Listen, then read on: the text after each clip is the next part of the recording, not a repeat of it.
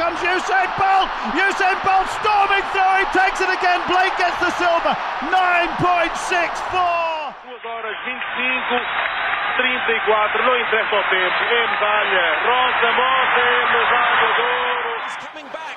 He's coming back very strongly, Michael Phelps. Surely he can't do this from this space. Michael Phelps is coming back in five. Is he going to get the touch? No, he's not. Oh, no! He's got it! Oh, he's got it! Viva! Sejam bem-vindos a mais um episódio do Tocha Olímpica, um podcast do projeto Hemisfério Desportivo. Depois dos Jogos de Verão em Tóquio, continuamos a falar de Jogos Olímpicos, desta vez sobre Jogos Olímpicos de Inverno.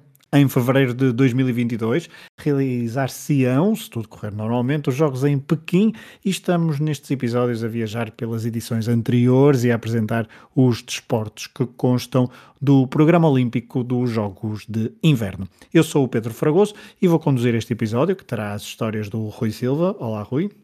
Olá, Fragoso. E as apresentações habituais dos desportos pelo Pedro Varela. Olá, Varela. Olá, Fragoso. Só a confundir. Uh, neste episódio, nós vamos entrar numa época em que já temos memórias uh, destes eventos. Uns terão memórias mais nítidas, nítidas do que outros, é certo. E vamos também desfasar os Jogos Olímpicos de Verão dos de Inverno, que deixam assim de se realizar no mesmo ano. Rui, creio que não tens memórias fortes dos Jogos Olímpicos de Inverno no mesmo ano dos de Verão. Aproveitando esta proximidade temporal entre Jogos de Verão em Tóquio de 2020, que se realizaram em 2021, uh, que foram adiados então pela pandemia, e esta proximidade com os Jogos de Inverno, menos de meio ano de diferença, és favorável ao modelo atual de dois em dois anos termos uns Jogos Olímpicos? Sou, sou, claramente. Acho que faz. É preciso respirar e se nós, quando. Só dentro de uns Jogos Olímpicos de Verão, por exemplo, já sentimos que é tudo muito a correr se tivéssemos dois períodos desses por ano, sendo certo que nos Jogos de Inverno há menos modalidades e menos medalhas a serem atribuídas, acho que seriam demasiado a abarrotar num curto espaço e depois teríamos um período sem nada uh, demasiado grande e acho que sim. Estes seis meses por acaso até sabem bem, mas quando tudo regressar ao normal, só serei sempre a favor de dois em dois. Para ela, a mesma pergunta. Um, estava aqui a pensar e até estava aqui a tentar fazer o paralelismo com o que andam a tentar fazer com os mundiais e com os, e com os europeus e de repetir. Eu, eu gosto de eu gosto destas coisas despaçadas no tempo como elas estão, nos tais quatro anos, e prefiro que não bate e, acho, e gosto do desfazamento. Não, não, não consigo, acho que porque como gostamos tanto de uma especialmente do verão, não é? Eu, eu, pelo menos no meu caso, Imagino que o Rui gosta também muito dos de inverno, mas eu gosto mais dos de verão, ou pelo menos vejo mais modalidades no verão do que no inverno. Como é tão desgastante às vezes queremos acompanhar tudo, acho que há preciso aqui uma pausa e, e, eh, e as coisas terem assim um desfazamento e, eh, e estarem na prática de dois em dois anos, não é? é mais ou menos é o que devia, é o que acontece. E achas que, desculpa, e achas que dá mais importância aos jogos de inverno ser desfasados do que se for no mesmo ano? Eu, eu acho que dá, acho que dá porque, epá, porque, vamos lá ver, há os fãs dos Jogos Olímpicos de Inverno, os Jogos Olímpicos de Verão quase toda a gente, há qualquer coisa que toda a gente vê, não se importa de ver, ou se estiver a dar na televisão é capaz de ver. Os de Inverno isso não acontece assim, e depois vai depender, então se forem países em que não têm uma tradição ligada aos desportos de inverno, como é o nosso caso, um, ainda mais difícil. Eu acho que assim eh, permita que os, os, Jogos Olímpicos de Inverno possam respirar melhor, digamos assim, e, um, e permite que, imagino que quando começamos a falar disto, do dia a dia que vai acontecendo, quem nos segue, mesmo no, nas redes sociais, é capaz de picar aqui uma ou outra algo que, que já ouviu ou que, ou que nós vamos dizendo e que faça sentido ver, e portanto acho que respira melhor assim os Jogos Olímpicos de Inverno. Bem, vamos então às histórias. Vamos começar por 1988, um grande ano. Finalmente o Canadá conseguiu organizar uma edição dos Jogos de Inverno, depois de várias candidaturas falhadas. Foi em Calgary, no de, no estado de Alberta, que de 13 a 28 de fevereiro os melhores desportistas daquela altura lutaram pela glória olímpica. Foram duas semanas de competições, algo que aconteceu pela primeira vez, já que os anteriores Jogos Olímpicos tinham durado entre 10 a 7, de 7 a 10 dias, assim aqui é. Um recorde de 57 comitês marcaram presença, com destaque para o facto de serem os últimos Jogos Olímpicos de Inverno com a União Soviética e com a RDA, nações que dominaram durante algumas edições as competições dos Jogos de Inverno. E destacamos também a estreia de Guatemala, Fiji, Guam, Antilhas Neerlandesas, Ilhas Virgem e Jamaica, de quem falaremos daqui a instantes. Por isso, Rui, sem demoras, Vamos às três histórias de Calgary 1988. Vamos para o Dia dos Namorados, domingo, 14 de fevereiro de 1988. Dan Jansen tem 22 anos e está entre os grandes favoritos da seleção dos Estados Unidos de patinagem de velocidade a vencer o título dos 500 metros nestes Jogos Olímpicos. A segunda participação dele tinha tudo para ser coroada com êxito, depois de ter falhado a medalha de bronze nos mil metros em Sarajevo por uma unha negra, mas transformou-se numa espiral negativa de acontecimentos traumáticos em que o desporto foi relegado para segundo plano. Janssen tinha acabado de sagrar campeão do mundo, mas o ambiente na família, e Dan é um de nove filhos, estava longe de ser de festa. Tudo porque a irmã Jane, cinco anos mais velha, sofria de leucemia. O choque chegou por telefone uma hora antes da final. Jane tinha morrido. Dan tentara falar uma última vez com a irmã, mas não obtivera qualquer resposta. Agora estava ali no Canadá, longe da família, a lutar por um título olímpico que lhe parecia cada vez mais irrelevante. Dan podia ter o talento nas pernas, mas a cabeça não o acompanhou. Estava noutra, distante, incapaz de se concentrar na corrida. Não fosse a motivação dada pela família e nem sequer iria competir. Mas competiu e caiu. Dias depois, agora na prova dos mil metros, Dan estava outra vez entre os principais candidatos e conseguiu um arranque mais rápido do que o do recorde mundial, mas, uma vez mais, caiu. Receber o prémio de espírito olímpico foi uma fraca consolação para quem tinha tido a pior semana da sua vida. Dan Janssen prosseguiu a carreira, mas sem grande sucesso. Nos Jogos Olímpicos seguintes, em Albertville, não foi além de um quarto lugar nos 500 metros e de um 26 nos 1000 metros. Mas, de certo modo, o atleta sabia que havia algo por alcançar que a sua luta não tinha acabado ali e que todo o impulso dado por Jane no início da sua carreira teria um significado no fim. A história mudou em 1994 na Noruega, nos Jogos de Lillehammer. Uma vez mais, Janssen entrou em competição como campeão mundial e entre os favoritos. Tinha 22 anos, mais do que os patinadores de velocidade, deixou a temorizar pelas estatísticas. Nos prova onde sempre fora melhor, acabou em oitavo mas os mil metros contaram uma história diferente. A 18 de fevereiro, seis anos e quatro dias depois da morte da irmã, Dan Jansen fez uma corrida para a história e conquistou a medalha de ouro, que estabeleceu um novo recorde mundial. No momento dos festejos, Dan foi à bancada buscar a filha mais nova. Chamava-se Jane, tal como a tia. E desta triste, com um final um pouco mais feliz, vamos para a história de um nerd, vou-lhe chamar assim, pelo sonho. Eddie Edwards subiu o enorme trampolim e admirou o mundo que o rodeava. Milhares de pessoas aguardavam o seu salto, o salto de alguém que se tinha tornado uma sensação nos últimos dias, apesar de não ter qualquer hipótese sequer de escapar ao último lugar.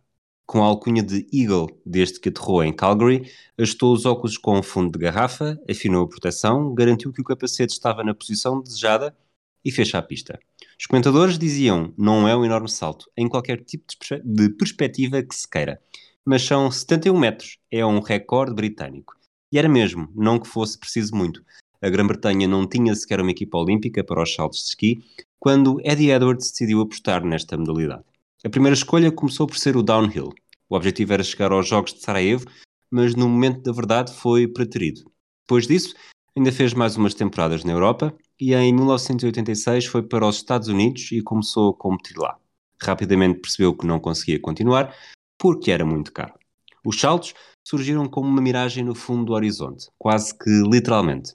Foi num dia assim que, em Lake Placid, palco dos Jogos de 80, Edwards avistou ao fundo a enorme estrutura. Fui lá, dei uma vista de olhos e acabei por perceber que a Grã-Bretanha não tinha nenhum saltador.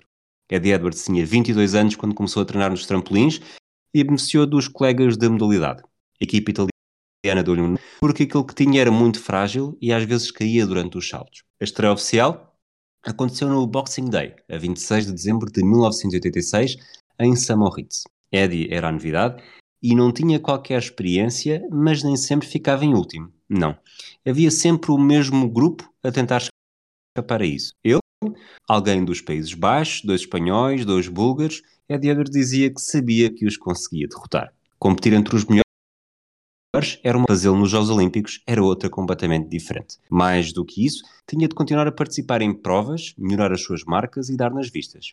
Para isso, o dinheiro era um bem essencial. Escasso, mas essencial. E diz Eddie Edwards: Quando comecei a treinar para os Jogos Olímpicos, percebi que era muito, muito importante poupar todo o dinheiro que conseguia. Todo o dinheiro que ganhava era para ir competir na Europa. A minha mãe emprestava-me o carro dela e em casa trabalhava exatamente o que precisava para pagar o combustível, as portagens e a comida. Mas Eddie Edwards não se ficava por aí. Por onde andava, arranjava pequenos empregos, fosse a servir às mesas, a esfregar o chão, a limpar a neve, cortar a relva, fosse o que fosse. Todo o dinheiro era bem-vindo. Qualquer hipótese para treinar entre os melhores era uma oportunidade de ouro para continuar a evoluir. Afinal, onde ele tinha 20 meses de treino, os outros tinham 20 anos. Em 1987, um dos convites envolvia ir estagiar para a Finlândia. Um dos treinadores era e estava a trabalhar num hospital psiquiátrico. Eddie Edwards não tinha dinheiro para pagar alojamento no hotel e perguntou-lhe se podia ficar por lá. Acabou por ficar ali a viver durante quatro semanas e meia. A rotina era sempre a mesma. Comia, dormia e ia treinar. No meio de tanta azáfama, demorou alguns dias até perceber que estava num hospital psiquiátrico. Diz Eddie Edwards. Conhecia alguns pacientes, sobretudo ao pequeno almoço, mas eles falavam finlandês. Por isso, não fazia ideia se estavam a tentar falar comigo ou a falar sozinhos.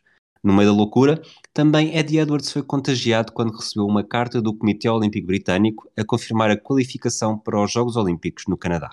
Voltou para Londres para receber o uniforme e voou para os Estados Unidos, onde começou a treinar com uma equipa norte-americana até ser a altura de ir para Calgary.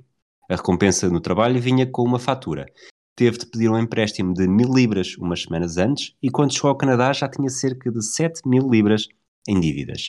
Não havia qualquer hipótese de mudar em Calgary. Zero. Nenhuma. Nem sequer sonhar com um lugar de respeito. Como tantas vezes disse, o objetivo era a participação. Estar ali era a verdadeira medalha de ouro. A imprensa e os adeptos devoraram a ideia de haver um verdadeiro amador, como o espírito olímpico preconizava, entre tantos especialistas. Subitamente, a modalidade tinha passado para as primeiras páginas. A maior parte dos outros participantes foram fantásticos com Eddie Edwards. Pensavam que era ótimo haver um novo país e também o aumento do mediatismo que a modalidade estava a sentir. Mas havia dois ou três que se achavam os melhores do mundo e sentiam que eles é que tinham de ser o centro das atenções. Naturalmente, foi o último nas duas provas em que participou, mas o estilo descontraído, às vezes atrapalhado, o discurso bem disposto e bem humorado e a personalidade cativante valeram-lhe uma atenção ainda mais especial, tanto que foi destacado individualmente no discurso de encerramento dos Jogos Olímpicos. As marcas perceberam a oportunidade e numa semana revolucionaram o saldo bancário de Eddie the Eagle. As 7 mil libras em dívidas transformaram-se em 85 mil libras em contratos de publicidade e presenças em evento. Os patrocinadores faziam parte do plano inicial de Eddie. Participar em 88, chamar a atenção do mundo do desporto, angariar dinheiro em publicidade que permitisse continuar a competir e melhorar o suficiente para repetir as presenças em 92, 94, 98 e 2002.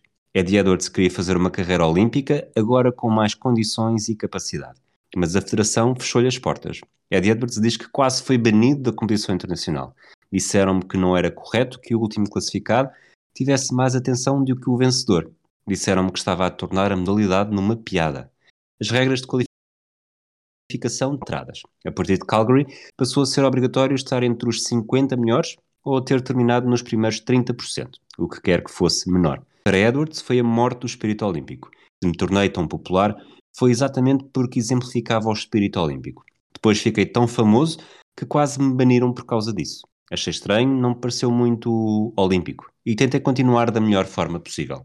Repetir a presença num Jogos Olímpicos nunca passou de uma miragem, mas Edwards continuou a melhorar.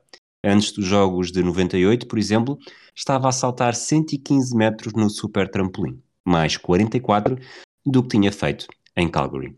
E de uma história de um atleta um pouco inóspito nos saltos de ski, vamos então para a Jamaica no bobsleigh. Se o nome Chris Stokes vos diz alguma coisa. As respostas do Google não são grande ajuda. Primeiro aparece um realizador norte-americano, nascido em 73, depois é a vez de um futebolista nascido em 91 e que pertenceu aos quadros do Coventry City. uma equipa inglesa que teve os seus tempos de glória na Premier League durante a década de 90. Depois ainda aparece um produtor musical.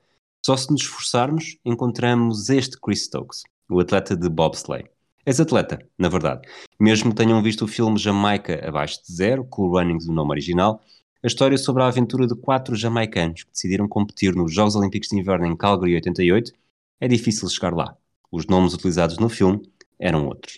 Mas Chris Stokes é o exemplo perfeito do impacto da Jamaica nos Jogos Olímpicos de Inverno e mesmo da forte relação entre o atletismo e o bobsleigh. Stokes nunca participou nos Jogos de Verão, apesar de ter tentado, e por isso não faz parte de um dos 34 atletas na história que já juntaram participações nas duas modalidades no evento desportivo mais importante do mundo. Chris, juntamente com o irmão Dudley, Devon Harris e Michael White, compuseram a primeira equipa jamaicana de bobsleigh na história e foram uma das melhores histórias de Calgary 88, a par, lá está, da participação do britânico Eddie Edwards.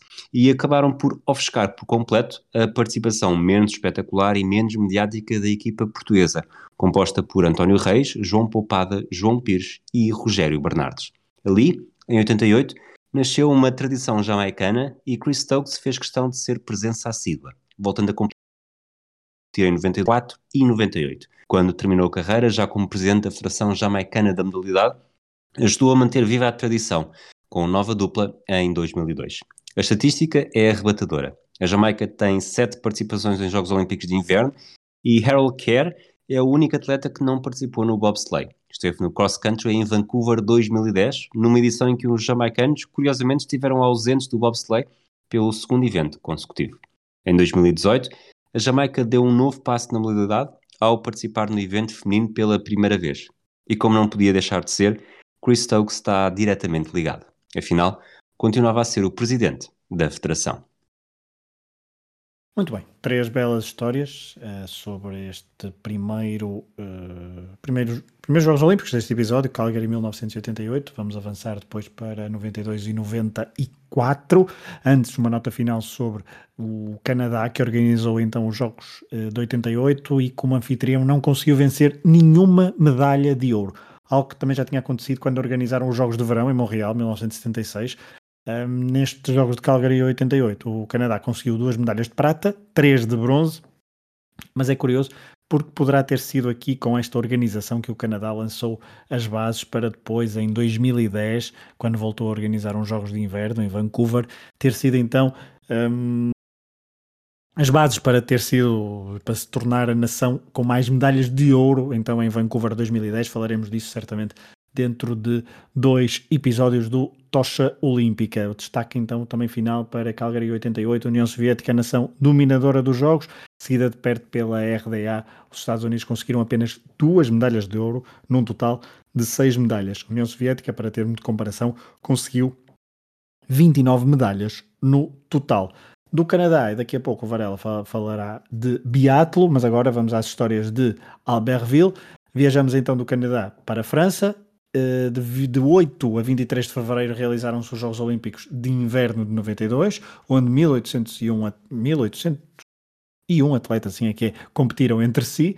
Pela terceira vez houve Jogos de Inverno em França e, tal como em Barcelona uns meses mais tarde, e como contamos em episódios um, do Tocha Olímpica, não houve nem União Soviética nem Rússia. Foi a chamada equipa unificada que competiu com a bandeira do Comitê Olímpico e reunia atletas de várias ex-repúblicas soviéticas. Este comitê ficou em segundo, se quisermos, no medalheiro, atrás da Alemanha unificada, porque já estamos no pós-queda do Muro de Berlim. Das 53 medalhas de ouro dos Jogos de 92, 10 foram para a Alemanha, 9 para a equipa das ex-repúblicas soviéticas, o mesmo número para a delegação norueguesa. Estamos em fevereiro de 1992, a resolução da ONU que baralhou as contas do desporto jugoslavo só sairia em maio e, por isso, neste ano de 92, em que a Jugoslávia não teve a sua equipa masculina de futebol no Euro 92, a delegação do seu Comitê Olímpico nos Jogos de Verão em Barcelona uh, também não, não esteve presente. A verdade é que em Albertville os jugoslavos marcaram presença com bandeira e hino. Zero medalhas, é certo. Quem marcou presença pela primeira vez foram as novas nações, Eslovénia e Croácia, mas não foram as únicas a estrear-se nestas andanças. Brasil, Irlanda ou Argélia levaram atletas pela primeira vez aos Jogos de Inverno. Mais uma vez, bateu-se o recorde de delegações presentes. Rui, conta-nos então as histórias que selecionaste para uh, Albertville 92. Volto a começar com uma pergunta. Lembram-se de alguma vez terem visto uma prova de esqui de velocidade nos Jogos Olímpicos de Inverno? A não ser que tenham muito boa memória e pelo menos uns 37 anos, por isso está excluído, Fragoso. A resposta será não. E não há mal algum nisso. Afinal, a modalidade esteve apenas na qualidade de demonstração nestes Jogos Olímpicos. As imagens eram espetaculares. Os atletas saíam do topo da pista, situada a 2.710 metros de altitude, e percorriam 1740 metros a uma inclinação média de 59% até à meta, situada nos 2145 metros de altitude. Escusado será dizer que era uma prova perigosa, muito mesmo, e onde os atletas atingiam velocidades vertiginosas. Os resultados homologados estão aí para prová-lo. Dos 45 atletas que fizeram parte da prova masculina, 30 registraram uma velocidade acima dos 200 km 200 km por hora em cima de esquis, a descer. O mais lento, o australiano Leslie Erstick, não foi acima dos 183,299 km por hora, enquanto o campeão, o francês Michael Proufer, registrou uns supersónicos 229,299 km por hora. Participaram 45 atletas e Nicolas Bochatai, um suíço de 27 anos, casado e com dois filhos, foi um deles com uma velocidade alcançada superior a 210 km por hora, tinha conquistado o direito a participar na final com o 13º melhor registro dois dias antes. Naquele sábado, às 9h30 da manhã de 22 de fevereiro, Bochatai decidiu ir preparar-se para a prova com o compatriota Pierre-Yves Jorin. Os dois escolheram uma encosta perto da utilizada na final e estavam a descer a grande velocidade. O que seguiu foi trágico. Jorin escapou por pouco, mas Bochatai embateu com estrondo após um salto num limpa-neves. O diretor médico da competição, Patrick Chamache, anunciou que o atleta tinha morrido por culpa de inúmeras lesões internas. Os testemunhos divergiram. A organização da prova garantiu que o veículo estava parado atrás da pequena colina com a sirene e as luzes de presença ligadas. Já a equipa suíça garantiu que não havia qualquer sirene ou luz ligada no momento do acidente. O episódio trágico dos Jogos aconteceu na véspera da cerimónia de encerramento. Joran não quis participar na final, tal como Roger Stapp outro suíço. Mas Silvano Meli, o quarto suíço entre os 20 finalistas, fez questão de participar e terminou na nona posição. Para a família Bochatai, os Jogos Olímpicos passaram a ter um significado trágico. 24 anos depois de a tia de Nicolas, Fernand Bochatai, ter conquistado a medalha de bronze no slalom gigante em Grenoble. Nicolas foi a terceira vítima mortal nos Jogos Olímpicos de Inverno, depois do britânico Casimir Kai Skripetsky, do Lodz, e do australiano Ross Mal do esqui alpino em Innsbruck 64. Desta história trágica vamos para uma história de uma pioneira. Os Jogos Olímpicos são tradicionalmente dominados por países do hemisfério norte, entre Estados Unidos, União Soviética, Rússia, Alemanha ou outros países, países europeus de leste, escandinavos e afins, há sempre uma maior predisposição para aquele que funcionou quase desde sempre como o berço dos desportos. Por isso, não é de espantar que tenha sido preciso esperar até 1992 para que o Hemisfério Sul tenha vencido finalmente uma medalha em Jogos Olímpicos de Inverno. Se América do Sul e África não pareciam contar para este totobola de inverno, o mesmo não se pode dizer da Oceania. A estrela foi uma neozelandesa chamada Annelies Koberger, nascida em setembro de 1971 e muito pouco tempo depois de vencer a primeira prova de uma taça do mundo, a atleta terminou com a medalha de prata na prova a medalha derrubou fronteiras para o seu continente, mas para a Nova Zelândia foi preciso esperar até 2018 para haver um novo pódio. A Austrália, por seu turno, inspirou-se com esta medalha de prata e talvez com alguma rivalidade, e apenas dois anos depois conseguiu o seu batismo com um bronze na patinagem de velocidade em pista curta. Hoje, no dia em que falamos, a Austrália lidera o continente com 15 medalhas, 5 de cada degrau do pódio, enquanto a Nova Zelândia tem apenas 3, a de prata de Koberger e duas de bronze em 2018. Para terminar, passamos de uma pioneira para um Benjamin, Tony Niemainen, da Finlândia. É uma espécie de Freddy Adu dos saltos de esqui, ou talvez do pequeno Saul. Mas se o bacalhau quer alho, este finlandês, sem ter idade para votar, queria conquistar medalhas nos Jogos Olímpicos de Inverno. Tony Marcus Nieminen, Nieminen, de seu nome, nasceu a 31 de maio de 1975 e estreou-se em Jogos Olímpicos no início de 92. Em França, conquistou três medalhas, duas de ouro, uma individual e uma por equipa na Large Hill, e uma de bronze na Normal Hill individual. Para a história, ficou o primeiro título com apenas 16 anos e 261 dias. Tony era o mais novo de sempre a conquistar uma medalha de ouro em Jogos de Inverno e continua hoje, 30 anos depois, a ostentar essa marca. Primeiro atleta da história a superar a distância dos 200 metros num salto, teve uma entrada meteórica no desporto, mas depois não conseguiu manter a superioridade. Com um título mundial em 92 e a vitória no torneio dos quatro trampolins no mesmo ano, as expectativas, mas saíram goradas. Venceu apenas uma etapa da Taça do Mundo depois de 92, em fevereiro de 95, e os Jogos Olímpicos não voltaram a ser a sua praia. E por falar em praia e verão, Albertville foi a última vez que a França organizou uns Jogos Olímpicos, mas teremos sempre Paris 2024 para quebrar esse jejum. Isso ficará para outras contas do Tocha Olímpica, Varela. Vamos agora falar de, de uma modalidade que está presente no programa olímpico e hoje vais-nos falar sobre biatlo. Exatamente. O biatlo está presente desde 1970, os Jogos Olímpicos de nos Estados Unidos, nunca mais saiu, um, sendo que ao longo do tempo foram, foram adicionados mais eventos. Uh, para quem não está familiarizado com o biatlo, a prática envolve dois tipos de desporto ao mesmo tempo, na mesma prova, no mesmo evento. É o ski, o ski de corta-mato eh, e o tiro. Eh, na parte do ski estamos a falar de um trajeto com uma determinada distância, que é diferente em homens e mulheres. Eh, na parte do tiro há um conjunto de áreas assinaladas, podem ser duas ou quatro, para a execução técnica do tiro falhar os tiros eh, implica depois penalizações adicionais no tempo. Um, estamos a falar de cinco, eh, digamos assim, cinco um, eventos diferentes que vão acontecer, só para explicar aqui um bocadinho o que é que, o que, é que são cada um deles. Um, a, talvez a prova principal é aquilo que chamam individual, uh, prova de biatlo individual, 15 km em mulheres, 20 km em homens, com quatro zonas de tiro, deitados e em pé. Uh, os atletas vão saindo 30 em 30 segundos, um pouco como no ciclismo. Uh, no ciclismo acho que é 2 em 2 minutos, aqui é 30 em 30 segundos. Um, e mais uma vez, quando falham o tiro, o erro no alvo, há penalizações de tempo. Depois temos o sprint, que são 7,5 km nas mulheres e 10 km nos homens, com apenas duas zonas de tiro segue-se a perseguição. A perseguição é muito interessante porque está relacionada com o tiro. Nas mulheres são 10 eh, com, com o tiro, com o sprint. Nas mulheres são 10 km, nos homens 12,5. São, prova, são provas com 4 zonas de tiro e os atletas saem com o tempo final que fizeram no sprint. Um, depois temos as estafetas, masculina e feminina, que são efetuadas por quatro biatletas em que cada, cada uma percorre ou 7,5 no, km nos masculinos e 6 nos femininos. Cada atleta faz também duas paragens para tiro e vai haver também as mistas, em que duas as equipas têm dois atletas, homens e mulheres.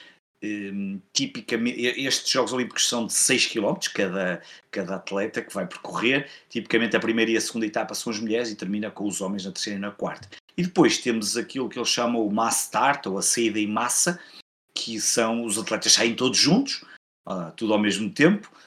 Um, quatro oportunidades de tiro, foi novidade nos Jogos Olímpicos de 2006, prova de 15 km para os homens e 12 km e meio para as mulheres. Quanto aos favoritos, bem, antes de falar dos favoritos, é impossível não falar, não dar aqui o nome, já, já acho que já referimos aqui, eu penso que referi na primeira vez que gravamos os Jogos Olímpicos aqui Tocha Olímpica, o Holle Einar Bjorndal, porque não só é o atleta com mais sucesso no biatlo, como é uh, que conquistou uh, eh, 13 medalhas, uh, chamado rei do biatlo, mas também é um dos três atletas olímpicos um, ehm, e o único no biatlo a conquistar oito medalhas de ouro. Quanto aos favoritos, no lado feminino, Thierry Lekov é atleta ativa com mais medalhas e, portanto, parte à frente, dominou os campeonatos do mundo em 2021, ganhou 4 eventos e 6 medalhas. Depois temos Anna Hoberg da Suécia, que foi medalha de prata nos mundiais, e Marte Usbun Roisland da Noruega, prata no sprint, um, que, terão, que serão também candidatas a algumas medalhas. Um, há muitos campeões olímpicos a retirarem-se, nomeadamente no lado feminino, a dupla campeã olímpica Laura Dahl, Dahlmeier da Alemanha. No lado masculino, há uma baixa de peso, Martin Fourcade, francês, triplo ouro nos últimos Olímpicos, retirou-se, mas temos, podemos contar com Jonas Tingnesbo, da Noruega, com uh, Sturm Olme Lagrade, da Noruega, com quatro ouros nos Mundiais, um, e depois na parte das estafetas, acho que vamos ter aqui algumas lutas entre Noruega e Suécia e, e, surpresas, surpresas que há sempre nos Jogos Olímpicos, como sabemos, mas andará por aqui os favoritos nas provas de biatlo. Calendário: 33 medalhas, 11 eventos no total, 5 homens e 5 mulheres, como falamos em cima, e um misto. Nos homens, portanto, 10 km de sprint, 20 km individual, 12 km e meio de perseguição, 15 km de partida em massa e 4 por 7,5, nas mulheres 7,5 sprint, 15 individual, 10 perseguição, 12,5 de partida em massa e 4 por 6 na estafeta. Um, e depois vai haver a estafeta mista 4 por 6. As finais espalham-se ao longo dos dias, vão desde o 5 até ao dia 19, 5, 7, 8, 11, 12, 13, 15, 16, 18 e 19 de fevereiro. Muitas medalhas para atribuir, 33 como eu disse, e muita emoção um, uma prova que, para quem não está habituado a ver, eu acho que há aqui, um, há aqui coisas muito interessantes e muito agradáveis de assistir. Penso mesmo que é a, a, a modalidade, digamos assim, preferida do Rui, certo? É certo, certíssimo. Exatamente, tinhas dito isso no último. No Comentadas pelo Luís Lopes, ainda por cima, dá sempre um, um cheiro especial.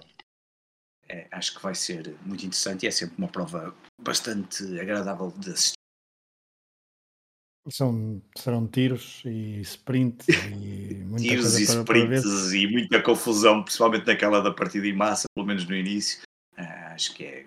Acho que vai ser Mas há sempre também imagens interessantes e, ah. e, bonecos interessantes no sentido de fotografias e imagens caricatas. Provas muito duras, não é? São provas, muito, provas duras muito e às vezes há aquelas provas de superação muito.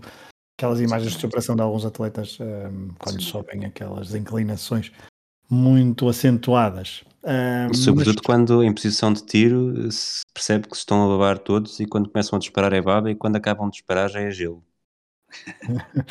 pois.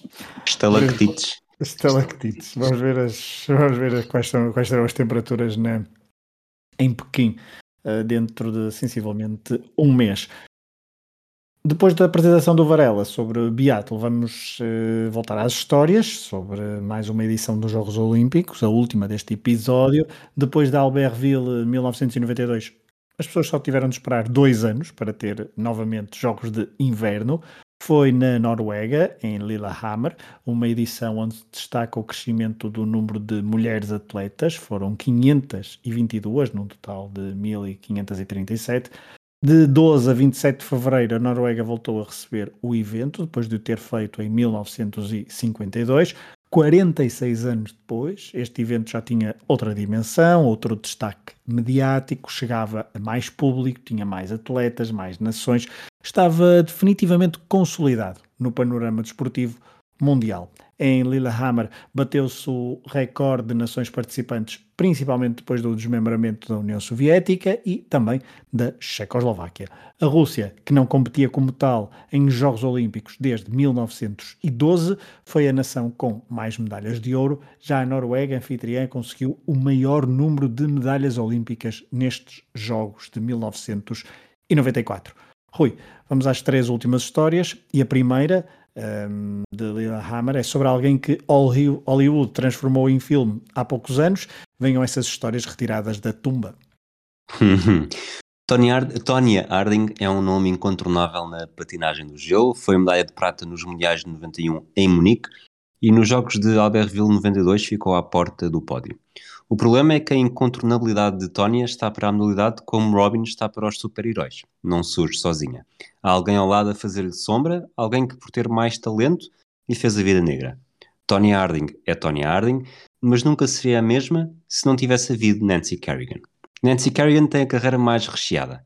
Foi medalha de bronze nos Mundiais de Munique em 91 e de prata nos de Oakland em 92. No mesmo ano, nos Jogos Olímpicos, arrebatou o bronze em Albertville empurrando Harding para fora do pódio. empurrando de forma figurativa. Dois anos depois, a rivalidade entre as duas estava ao rubro. Tony Harding tinha dificuldades em perceber as diferenças de tratamento. Não conseguia entender porque é que os patrocinadores faziam fila para negociar representações com a rival, ao mesmo tempo que a ignoravam, e ela precisava de dinheiro. Vinha de uma família com muitas dificuldades e cresceu num ambiente pouco propício. A relação com o pai não era má, mas a mãe exercia-lhe uma pressão exagerada. Não lhe reconhecia o mérito e tinha uma mão leve, sempre pronta a bater se as coisas não corressem de acordo com o desejado. O mau ambiente em casa fez com que estivesse namorado e casado com Jeff, um homem bonito que um dia apareceu num treino e chamou a atenção da, da patinadora. Os Jogos Olímpicos de Lillehammer, em fevereiro, era o ponto alto no calendário, mas 1994 começava logo com os campeonatos dos Estados Unidos. Aí, a história foi diferente, agressivamente diferente. Em Detroit, a 6 de janeiro, precisamente o dia em que gravamos hoje, a cidade do Michigan acolhe os campeonatos dos Estados Unidos e Nancy Kerrigan está a sair de mais uma sessão de treino. E a caminho dos balneários e, e havia alguém a correr atrás de mim, contou. Virei-me e tudo o que consegui ver foi um homem a tentar atingir-me com alguma coisa. O homem chamava-se Shane Stant. Tinha sido, pelo, tinha sido contratado pelo marido Tony Harding para riscar Nancy do mapa e não era muito bom no que fazia. Apesar de ter feito pontaria ao joelho, que provocaria uma paragem mais prolongada, não foi além de uma pancada ligeiramente mais acima, que não fez mais do que um osso dorido. Os gritos de dor chamaram a atenção dos jornalistas presentes no local. As câmaras não foram rápidas o suficiente para apanhar uma imagem da agressão, mas captaram na perfeição o testemunho desesperado da patinadora. Nancy Kerrigan estava em choque e só conseguia dizer que tinha sido atingida por um pau duro e preto, algo muito, muito duro. No meio do azar, Kerrigan teve sorte. Foi incapaz de participar na prova marcada para o dia seguinte, onde Tony Harding conquistou o título, mas a contusão não foi grave o suficiente para afastar dos Jogos Olímpicos no mês seguinte. Tony Harding não se deixou impressionar pelo que tinha acontecido e venceu com facilidade. Sei que há muita gente que acha que o meu período áureo já passou. Tinha algo a provar esta noite, contou Tónia. A imprensa não deixou morrer a agressão a Nancy Kerrigan e os primeiros factos começaram a vir à tona. Shane Stant era um especialista em artes marciais e tinha sido contactado pelo marido de Tónia, e Sean Eckert, amigo do marido e guarda-redes da patinadora. Os registros do encontro começaram por mostrar um plano muito mais sinistro: assassinar Nancy. Mas Jeff reduz o nível. O que podemos fazer para que seja menos sinistro do que isso? perguntou, avançando depois com a estratégia pragmática: partir a perna com que faz as aterragens após os saltos. O preço? 6.500 dólares. A equipa de investigação de Detroit fez do caso uma prioridade e começou a derrubar o castelo de cartas quando uma denúncia anónima garantia que Tony Harding, o marido e o guarda-costas estavam na origem do ataque. Veio de Patty May Cook, uma amiga do pai de Sean Eckert. Ao que parece, o sénior da família era igual ao filho e não conseguia parar de se gabar do que tinha acontecido. A pressão sobre o trio tornou-se cada vez mais sufocante e 12 dias depois do ataque, Tonya cedeu ao FBI. Disse que estava assustada, que não sabia os limites do que o marido poderia fazer e reconhecera que tinha ouvido as conversas do encobrimento após o ataque admitindo que tinha obstruído a justiça. Jeff foi preso e aceitou um acordo para testemunhar contra os cúmplices. Sean Eckert recebeu uma sentença de 18 meses e Stant e o condutor do carro em que o agressor fugiu, Derek Smith, também cumpriram penas. Tony Harding foi impedido de participar nos Jogos Olímpicos numa primeira fase, mas o Comitê Olímpico inverteu a medida e permitiu que a patinadora viajasse para a Noruega. A qualidade de Nancy faz a diferença em Lillehammer. O pesadelo de Tonya estava apenas a começar, com o oitavo lugar, enquanto a tempestade de Kerrigan tinha sido ultrapassada e a recompensa surgira com a medalha de prata. No mês seguinte, Harding começou a sofrer na pele as consequências da conspiração. Foi condenado a três anos de pena suspensa, 500 horas de trabalho comunitário e uma multa de 160 mil dólares. E foi forçado a abandonar a Federação Norte-Americana de Ginástica, perdendo também o título conquistado em janeiro. Mais tarde, foi mesmo banida de qualquer atividade relacionada com a modalidade. As conclusões da investigação da Federação confirmaram que Tony Harding demonstrou um claro desrespeito pela justiça, desportivismo e comportamento ético. Tony Harding, vamos para então o trocadilho de Pedro Fragoso. Alberto Tomba, um italiano. Não é um nome que dispensa apresentações, mas talvez seja o nome de um atleta de esportes de inverno que mais adeptos ocasionais se conseguem recordar. Ou pelo menos saber que já ouviram em algum lado. E não é caso para menos. O italiano chegou aos Jogos Olímpicos, aos Jogos Olímpicos de Lillehammer com três medalhas de ouro e uma de prata no esqui alpino e despediu-se com um segundo lugar na disciplina de slalom. Ao todo, foram cinco pódios em Jogos Olímpicos, mais quatro em mundiais e uns impressionantes 86 em taças do mundo, com destaque para 50 vitórias. Alberto Tomba tem também uma das frases mais interessantes de sempre no perfil da Wikipédia. Pode ler-se que, atualmente, gosta de dormir e é apaixonado por lavagens de carro automáticas, para onde gosta de ir durante a noite, quando não há fila. De um italiano vamos para uma italiana, Manuela Di Centa. Dominou os Jogos Olímpicos de Lillehammer. Não foi uma entrada derrompante, não era uma jovem a iniciar uma grande carreira. A italiana do cross country já tinha participado em 84, em 88 e 92 e não tinha feito melhor do que um terceiro lugar em 92 na estafeta dos 4 por 5 km. Mas 1994 marcou mesmo uma diferença. Foi medalha de ouro na prova dos 15 e dos 30 km, prata nos 5 km e na perseguição e bronze na estafeta dos 4 por 5 km. 5 provas, 5 medalhas e algo inédito e irrepetível. Quatro anos depois, voltou à sua média e não conseguiu mais do que um bronze na famigerada estafeta, num total de três provas em que competiu.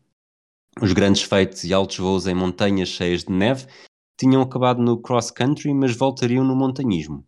Nove anos depois, nos Himalaias, tornou-se a primeira mulher italiana a subir ao topo do Everest. Foi a metáfora perfeita. Os Jogos de Lillehammer também foram o seu, Everest, o seu Everest. Foi o pico da carreira e a partir daí foi sempre a descer. De qualquer forma, tomará muitos atletas terem um Everest destes com cinco medalhas e dois títulos olímpicos